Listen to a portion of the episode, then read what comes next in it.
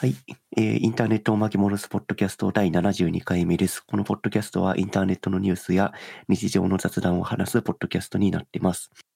はい、えー小林です。えー、上松です。後藤です。はい、はい。ちょっと今まで一言コメントを名前と一緒に話すっていう方フォーマットにしてたんですけど、それだと一言コメント触れたり触れなかったりっていうよくわかんないフォーマットになっちゃってたんで、一言コメントのセクションをまとめて話すっていう形にしようかなと思ってます。はい。で、じゃあ僕からで、えっと、一言コメント、映画のウィルっていう映画を先日見てきました。おう。うんうんうんどういう映画かというと、うん。えー俳優の東出正宏さんの、えっと映画ですね。うん。うん。うんうんうん東出さんってご存知ですかね？知ってます。はい。どういう印象ですか？なんか不倫し、不倫したニュニュースが一番大きいニュースな気がするんですけど。ああ。そうだな。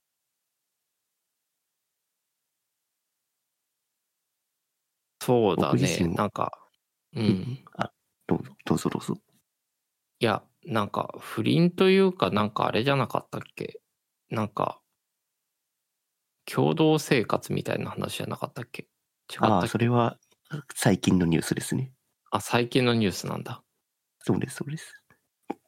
3年前に不倫の、うんうん。3年前ぐらいに不倫で週刊誌にうん。記事書かれちゃって、で、うんうんそれからうん都会で住むのが嫌になって、うんえっ、と、どこだ、どこなのかな？どどっかの山奥に、えっ、と、生活をして、で、うんそこで狩猟をしながら、えっ、と、自給自足みたいな生活しながら、俳優業をやってるみたいなライフスタイルを今取ってるらしいです。なるほど。で、僕自身は、狩猟をやってるっていうことと、俳優であるっていうことが先行していて、先行していてというか、そういう情報しか持ってなくて、うんうん。なんかそもそも、うん3年前に不倫をされていたっていうのは、後から知ったっていう形なんですけど、うんうん。で、まあ、この、うんウィルっていうのは東出さんのドキュメンタリー映画で、えっ、と、うその東出さんが山の生活をしているのを2年か3年ぐらい取材した映像データを、えっと、編集して流してるっていう映画になってました。うんん。で、なんかそこで、そうんと、なんで山で生活してるのかとか、狩猟するときにどういう気持ちで銃を撃って鹿とかイノシシを殺しているのかっていうのをなんか黙々と語っているいたりとか、うんうん。あと東出さん、その山で生活している地域の猟友会にも入っていて、うんうん。で、うんインタビューでは、その猟友会の漁師の先輩とかにもなんかいろいろなんだ狩猟についてインタビューしていたりもしていて、うんうん。で、なんか猟友会の中でも発生している問題とか、例えば高齢化とか、うん。うんうんうん。あとし鹿とかイノシシを狩猟しても、その、に 肉を、肉をそのまま食べることができない、えっと、まあ、肉の鮮度とか、肉を販売するっていう販路がなかったりとか、うんやっとそもそもうんうん鹿とかイノシシを、えっと、漁師の方が、えっと、撃たなきゃいけない、害獣を駆除しなきゃいけないのは、そもそも漁師の方たちが、えっと、農農業と兼業していて、漁師を、うんうんうん。自分たちの畑を守るために、まあ、狩猟をしなきゃいけない。で、狩猟に、うんうん狩猟は、まあ、兼業というか、その、畑の本業を守るための狩猟なので、うんうん。その、うん駆除した害獣を、まあ、食べ、食べるというか、加工してどっかに販販路販路として流すっていうことは全然しなくて、もう殺しちゃったら、と、土に埋めて、そのまま埋葬しちゃうみたいな話とか、なんかいろいろう、ん猟友会とか漁師とかそういう業界の問題とかっていうのも映画の中で取り上げられていて、割と勉強になる映画だなと思いました。なるほど。うんなるほど。なんかなんか、かなりね、うん。うん。そう、今、ぞ公式サイトを開いてみたんだけど、確かに、その、まあ、なんだ、ファーストビューの画像も、バナーというか画像も、あの、鹿かな、これは。なんかあの、鹿ですうん、鹿ですね。あ、やっぱり、なんか鹿が横たわってて、その横に東出さんがいるっていうような写真になってるので、まあ、そのさっきコバさんが言ってくれた物語を想起されるような、するようなものだったんだけど、まあ、なんだろう、ドキュメンタリーだよね、すなわち。うんそうそう、完全ドキュメンタリー、何も手が入ってない。うん、なるほど、なるほど。うーん。本当に、こう俳優さんがやってると、そういう設定の映画に見えてしまうんだけど、本、完全本人っていうのはすごい新しいです。確かに。そうね。確かに。ねえひ、ひ、ヒロシぐらいしか思いつかないんで、なんかこういう超アウトドアでいろいろやってる人って、うん。うん、うん。いやー、なんか、いや、いいいいなと思いました。やっぱ俳優がやると、本当に普通に生きているだけなのに、めちゃくちゃ絵になるっていう。うんああ、うんそうですね。確かに。その、漁をして、まあその、猟銃を撃つ姿もやっぱり、本当にそれだけで映画のワンシーンみたいな。まあ、本当にただ、それは本気で狩猟をしてるんだけど、うんうん。なるほど。いやーなんか、新鮮ですね。なんか別にあの、これが東出さんじゃなかったら別に、あの、普通のドキュメンタリー映画なんですけど、うんなんか、これ東出さんがやってるってことになんか意義がある気がしますね。だからこういう、あの、なかなかみんなが知らない、あの、領域の話というか、ああ、うん確かに。さっきも言われてましたけど、いろいろその問題があるとか、どんどん高齢化が進んで、どんどんやる人がいなくなってるとか、なんかそういうものをこう、うんうんやっぱり問題を、えーまあ広く伝えるために、なんか確実に意義のある作品なんだろうなと思って聞いてました。うんうんうんうん。これ、え映画の最後に、ウィルの副題が公開されるんですけど、うんうん。その、その副題が割と重い副題だったので、興味がある人はぜひ見に行ってほしいですね。えー映画の中でなんだね。映画の最後に、えっと、最後に、このディレクターの、まあ、その撮影者の方が、どうしてこのしドキュメンタリー受けてくれたんですかって話をされたときに、うんうん。自分の狩猟生活、山での生活を取るっていうこととか、それをうん。記録,、記録として残すっていうことは、こういう意味があるんですっていうことを最後に話すんだけど、で、その後に、その、東出さんの言葉に相当する副題が出てくるっていう、うん。そういう割とえーいいいい演出になってまいいした。な。なるほどなるほど。うーん渋谷と新宿で見れるんですね。そうですね。新宿のテアトル新宿っていう、うんうんうんあの単館の映画館があるんですけど、はいはいはい。そこで見れたりしますね。うんうんうんってこようかな。ぜひぜひ、お時間があるときは行ってみてください。うんうんこれあれなんだね。スペースシャワー TV のスペースシャワーが、ススシャワーフィルムズという名前でやってるんですね。配給を。本当だ。うん。割と有名なとこですか？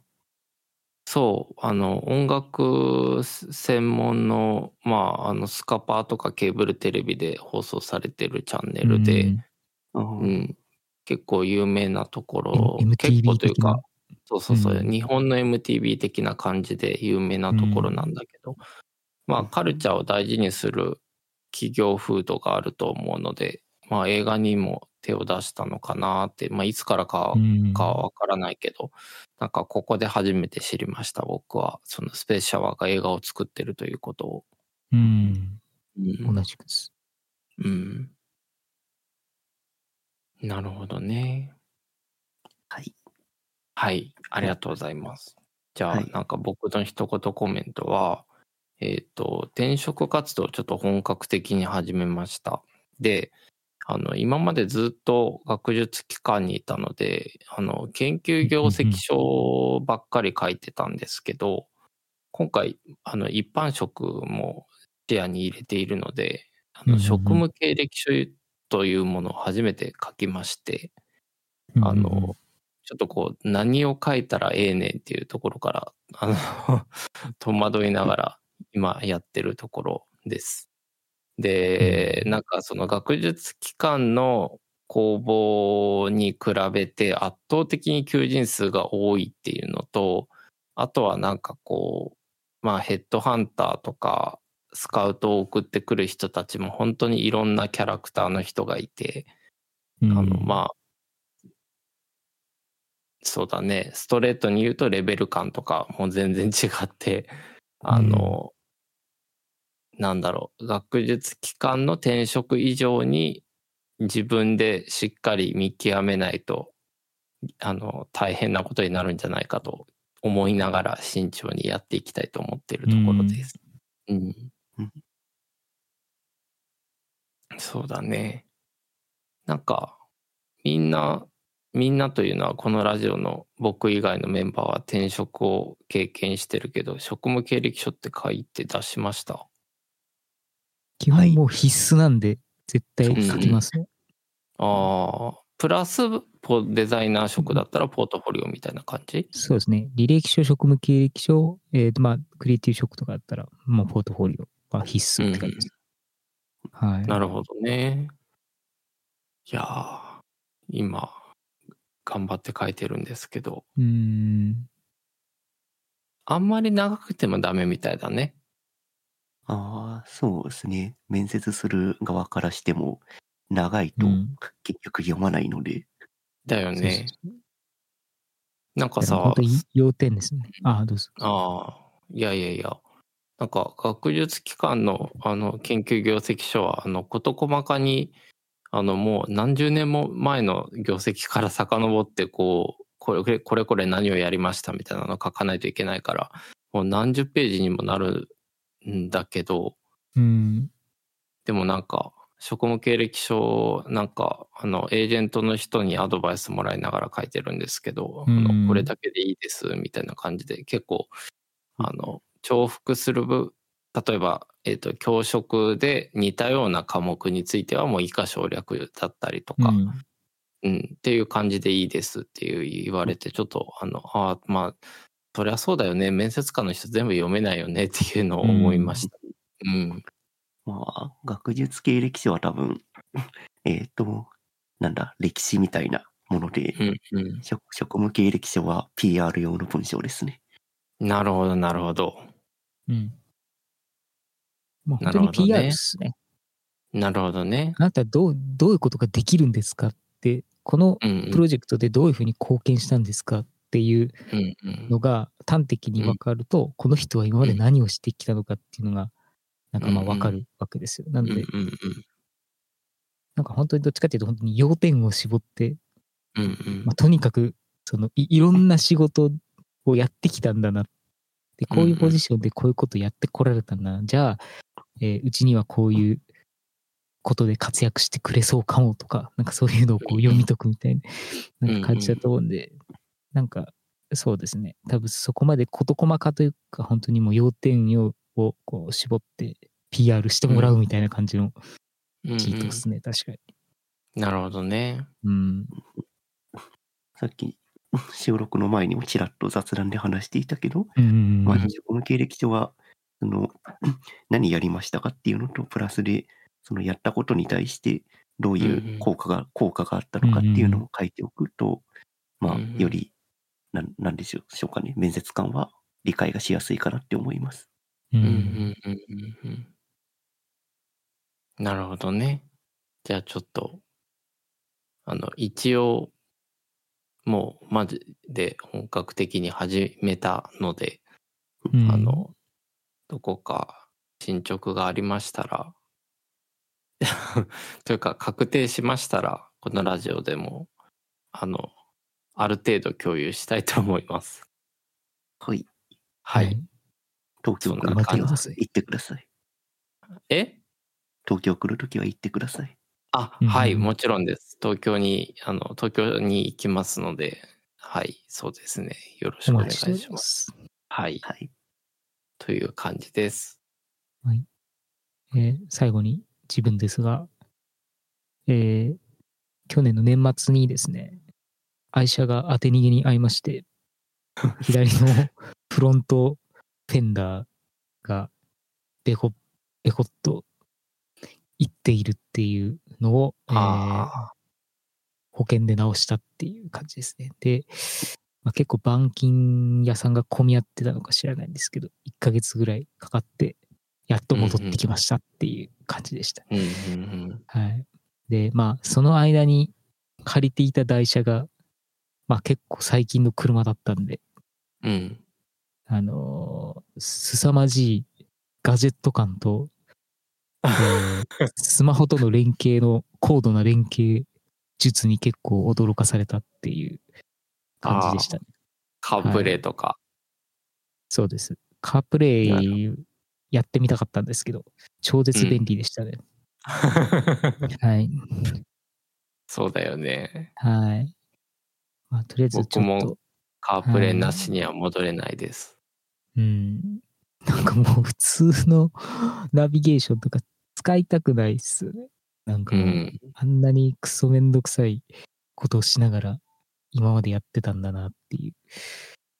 まあ自分はもうスマホつなげて、つなげておくだけのうん感じなんで、まあ、うん全部 Google マップなんですけど、うんうん。はい。いやいやいや、っなるほどね。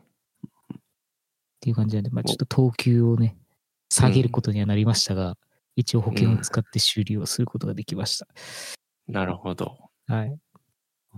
うん僕はは、あの、さっき触れたカープレイを、うん。もう本当に手放せなくなってしまっているので、あの、うん次世代カープレイが、あの、まあ、今年あたりからローンチされるであろうというか、あの、うん。車車載されるであろうというふうに言われていて、で、それは、えっと、今って、あのナビゲーションだったりとか、まあ、その iPhone のミラーリングみたいな感じで、こう、一画面だけ、あの、カープレイってされてると思うんですけど、あの、次の次世代のカープレイは、あの、メーターとか、あの、インパネのディスプレイ複数枚あっても、それがすべて Apple の UI で、あの、表現されるとのことで、もうなんか、正直僕今、あの、フォルクスワーゲンのゴルフという車に乗ってるんですけど、あの、カープレイの UI の美しさに比べて、フォルクスワーゲンの車屋さんが作った UI の汚さが、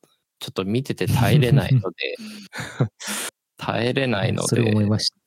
そうそうそう。なので、あの、ちょっと次世代カープレイの乗った車が出たら、車の乗り換えをしようと思っております。うん。はい。ですね。ですね。はい。じゃあ、まあノーツに行きますか？そうですね。はい。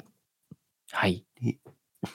ノーツで上げたのが、まあ、これ話題としてはほぼ一つにまとまっちゃってるんですけど、うんうん。うんうんうんまず最初にあれですね、Apple の iOS、iPhone 上うんで Chrome と Firefox が、えーフルバージョンで動くようになったっていうニュースが、先2ヶ月の、1ヶ月ぐらい前か、1月の26日の記事なんで、まあそういう記事が出てましたって話ですね。うんうん。まあそもそもふ iOS、うん iOS の Firefox とか、えーっと、Chrome っていうものは存在はしてるんですけど、うんまあ実際にはこれって iOS が提供している WebView を使ってなんとなく実現しているだけの OS、うんえっと、アプリケーションだったのが、うん。まあ、そのブラウザーのエンジンですね、WebKit とか Chromium って呼ばれているエンジンを、えっと、そのまま、つあ、WebKit じゃん、WebKit はサファリか、えっと、月月光とか Chromium って呼ばれている、えっと、ブラウザーのエンジンを、えっと、iOS 上で、まあ、フルフルで動かせるようになりましたっていう記事になってまうす。なるほど。じゃあ、今まであの Google アプリって、あれはなんか、そ、ん？でもあるか。なんかちょっとあんまりイメージができてないんですけど、うんうんいや、なんか、えっ、と、iOS 向けの、えっ、と、うん Chrome とか Google アプリで見れてる Web の部分、ブラウザの部分は、すなわち WebKit だったってことだよね。そうそう。で、うんその Chrome とかのアプリケーションでは、えっと、Google アカウントのセッション周りとかだけ管理して、実際のブラウザーの表示部分は WebKit になってましたっていう感じなのかな、きっと。うんうんうん。なるほど、なるほど。あーじゃあ、まあ、特に Firefox に関しては、ものすごく違いが出そうですね。そうですね。だね。うん。多分、あの、なんだ、ブラウザー上で画像をアップロードするとか、なんか割うと、ブラウザーの複雑な機能を使う、例えば、印刷処理するとか、なんかそういったことは多分、おそらくですけど、Firefox と Chrome、今までの Firefox と Chrome ではあんまできなかったんじゃないのかな。うーうんん。で、あとおそらくだけど、ククッキーの周りの処理とかも WebKit 側、サファリ側に引っ張られてたんで、なんかその辺の処理もきっと、この、なんだ、フルフルでエンジンがオリジナルのも、オリジナルのものを使っている Firefox、Chrome, とかでは、まあそのあたりのブラウザーの機能がフルで使えるようになるっていう感じなんだと思います。なるほど。まあ、結構そういうユーザーの人多いと思うんですけど、僕も PC では Chrome を使いつつ、iOS では Safari を使ってる民なので、なんだろう、パスワードマネージャーとか別に入れたりしてるんですけど、もしかしたら統合できるかも。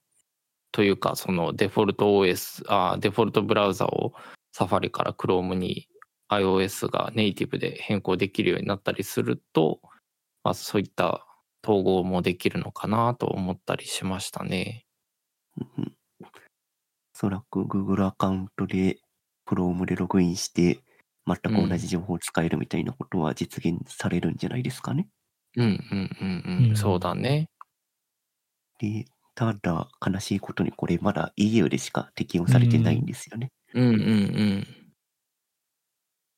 まあ、まあでも EU の圧力のおかげで USB-C にもなりましたし、徐々にどうですかね。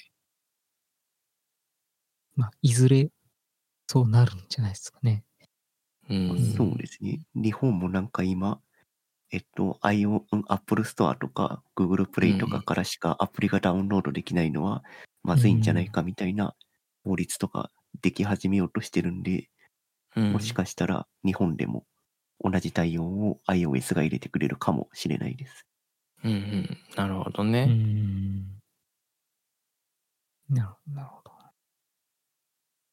うんいや、ただ、このニュースを聞いて僕は、多分、僕の思想だとこれ喜ばしいことなんですよね。ブラウザーが今までサファリしかフルフルで使えなかったのに、いろんなブラウザー使えるようになるので。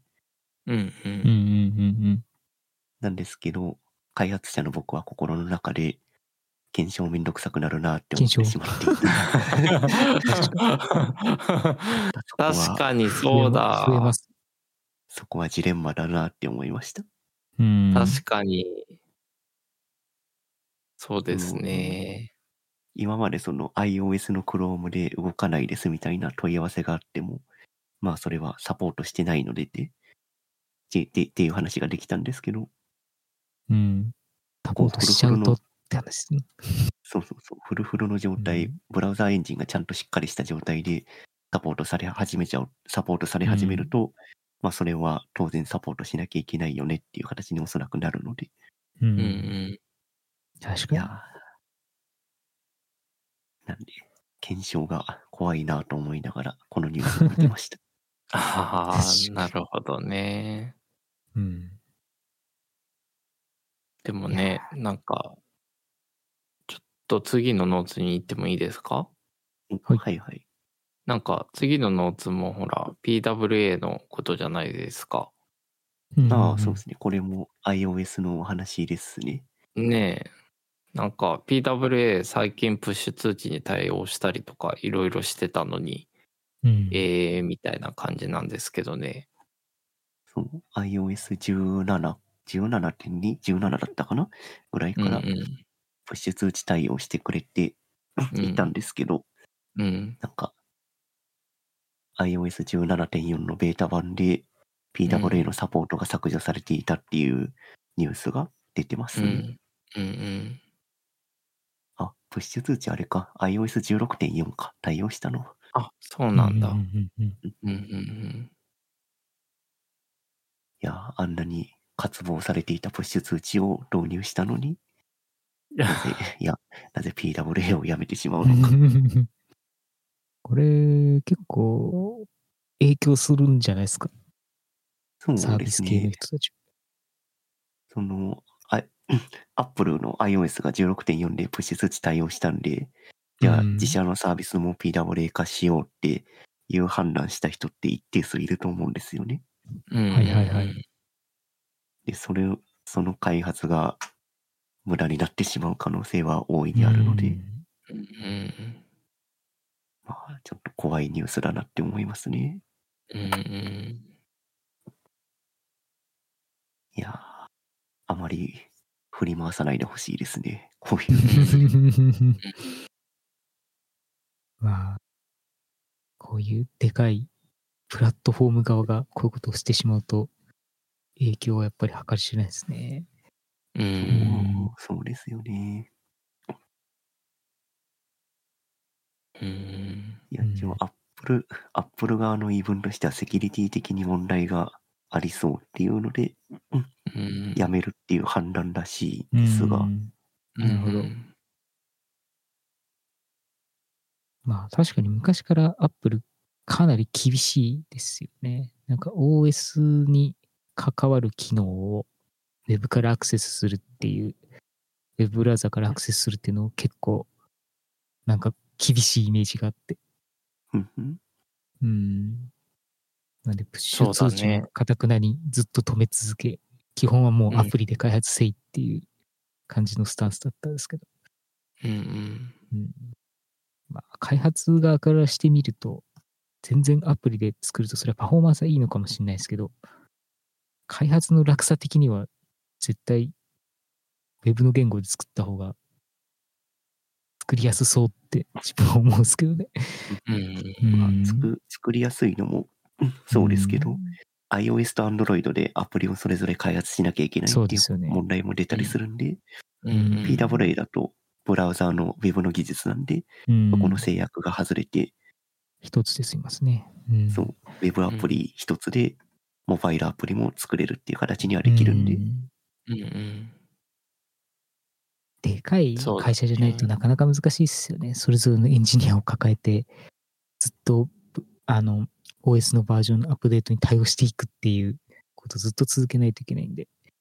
まあ、そうですね。はね、結構大変ですよね。新しい機能を実装するときに必ずうん iOS、Android をほとんどほ、ほぼ同じデザインで更新していかなきゃいけないっていうのは結構なコストになるので、ううんん。確かに。いや、もっと自由であってほしいんですけどね。うんそうですね。うん。Web は、Web は自由であってほしいんですけど、うん。なかなか、なかなかプラットフォーム側というか、シェア率を持っていらっしゃる Google さんと、まあ Google は PWA 全然許可してますけど、うん、Apple さんが全然許可してくれないんで、なかなか分断が続いたままですね。モモバイルアプリと Web に関しては。うんうん確かに。うん。そうね。なんかこの PWA を持って、なんだろう、さっき言ったその日本政府が App Store と Google Play 以外のアプリ配信方法を提供せよっていうところの要件は満たさないのかね。うーん。いあー、みんな、うーん。あくまでもネイティブアプリを政府は求めてるのかな政府側は、日本政府は、なんだっけ。サイドローリングってやつですよね。うんうん。うんうんうんうん。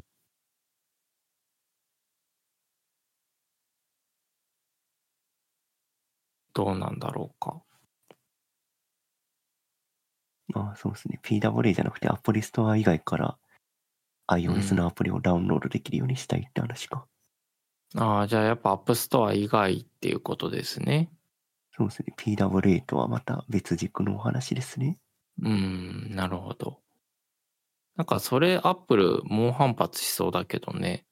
なんか、それこそセキュリティ的に。そうですね。野良、野良アプリインストールして、いろいろ問題になるっていうのは絶対あるんで。うん。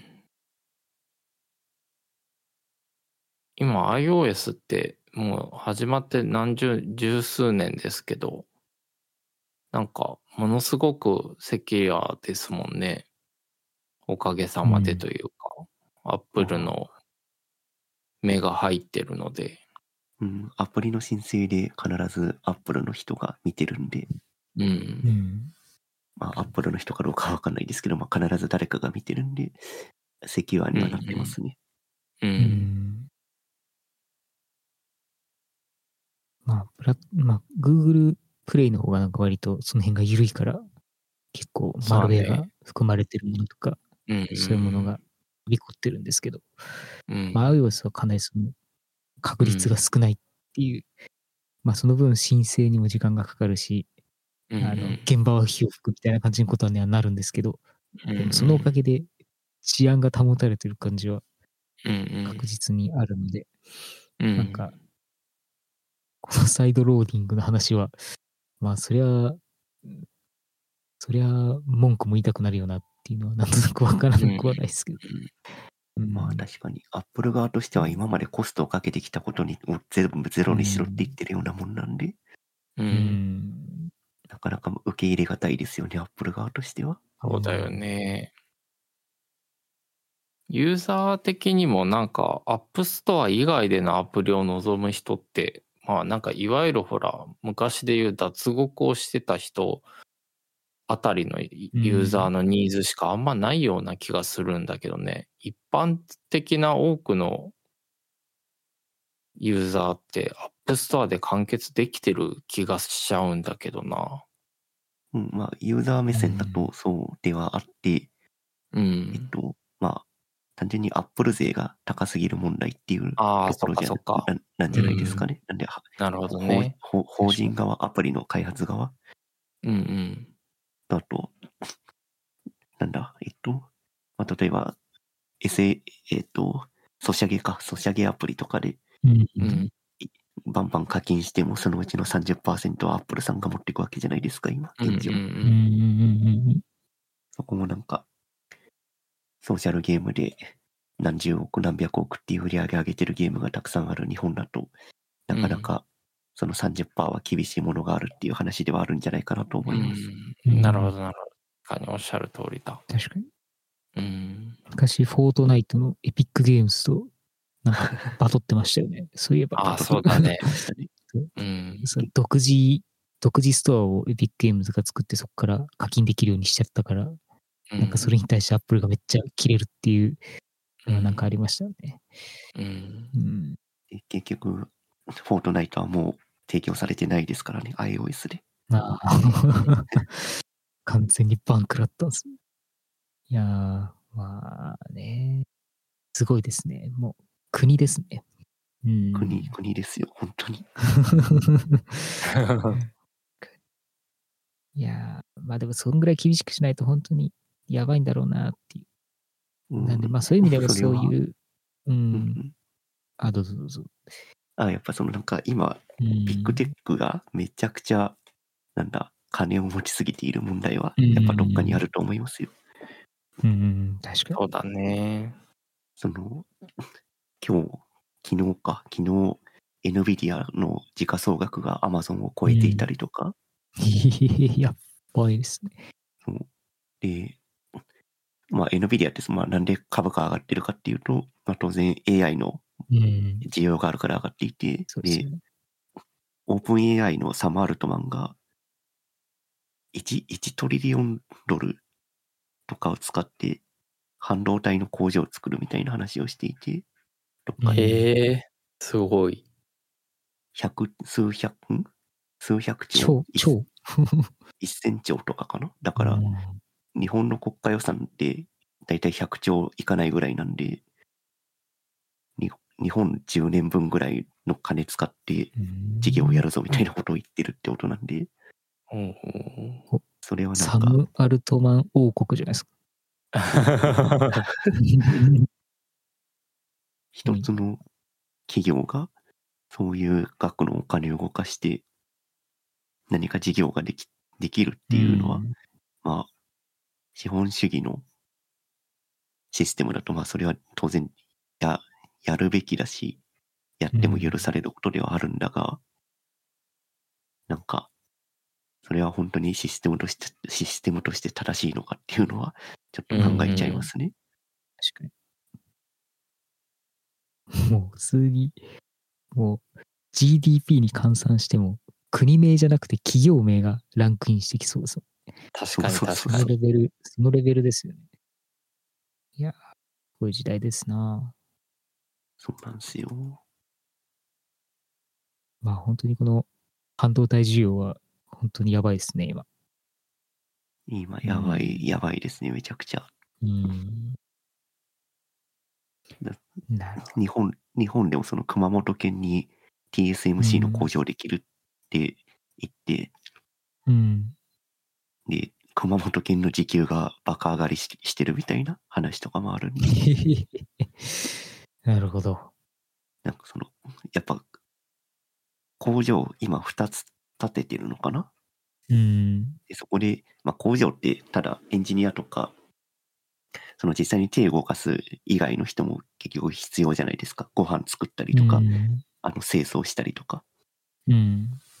で、そういう人たちをアルバイトで雇うときに結構な時給を提供しているので、まあそれで、時給えー熊本県全体の時給が上がってるっていう話みたいですね。うんなるほどねなるほど。うん。いやーなんで、うんうん一つの企業が工場を建てるっていうだけで、国の、なんだ、その地域に、地域のし収入の格差が生まれてくるとかっていうのも。なんか、それは本当に正しいのかっていうのは、まあ、正しいことなんでしょうけど、うん。まあ、愛知県豊田市みたいなあ そうですね。ものが県県単位で起きるっていうのはすごいことです。確かに確かに。なるほど。まあ、そんだけすごい、すごい重要なんですね、半導体って。うん。じゃあ、そんな感じですかね。そうですね。ちょうどいいぐらいの、いい具合の時間なので、以上にしときますかね。はいはい。はい。じゃあ、皆さんありがとうございました。